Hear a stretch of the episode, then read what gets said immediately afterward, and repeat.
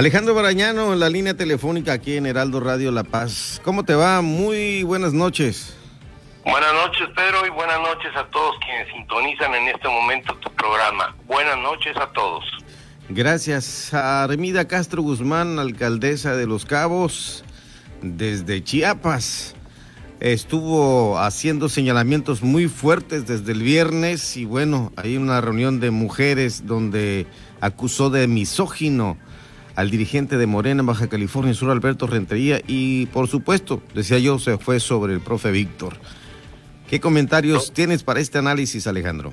Está totalmente correcto. No hay nada que ponerle y nada que quitarle. Efectivamente, reafirmo lo que acabas de decir. La presidenta municipal de Los Cabos, Armida Caso Guzmán, acusó directamente de misóginos ante la dirigencia nacional de Morena a Alberto Arnoldo Rentería Santana y a Víctor Manuel Caso Cosío.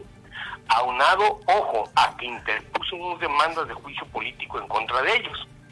Esto que comento acá salió a reducir, como bien lo dijiste, durante la reunión sostenida por la Asociación de Autoridades Locales de México, que se celebró en San Cristóbal de las Casas Chapa, donde la edil Cabeña pronunció, para sorpresa de muchos, que durante el proceso electoral del año 2018, Alberto Arnoldo Rentería Santana operó y votó en contra de ella. Y ahora que llegó Mario Delgado Carrillo a la dirigencia nacional de Morena, lo premia al nombrarlo de forma absurda e incoherente, otra vez dirigente estatal de Morena en Baja California Sur.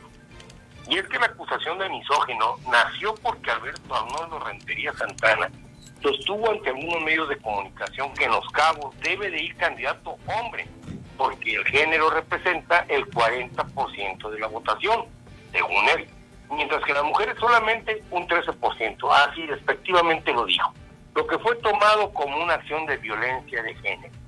Eh, ahí nace todo este meollo de este asunto.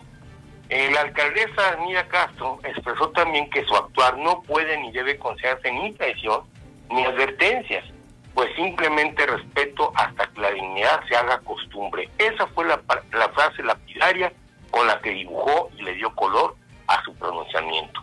Ahora bien, con todo esto que está sucediendo, Pedro, queda visto que el movimiento de regeneración nacional aquí en la media península se comienza a desmoronar poco a poco, se carcome.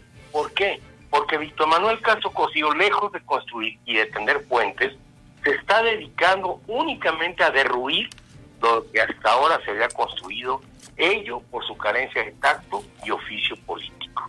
O sea, que de legitimarlo como se encuentra desde que se le nombró precandidato a gobernador, aunque le ponen títulos más rebombantes eh, a través de Morena, se está llenando de un caldo flaco, el profe, el maestro jubilado.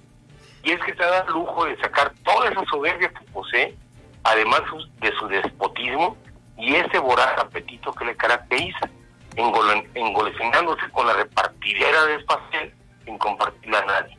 Esto, obvio, con la ayuda de Alberto Rentería Santana, quienes parece y se creen absolutos y únicos. Hasta aquí mi comentario, Pedro.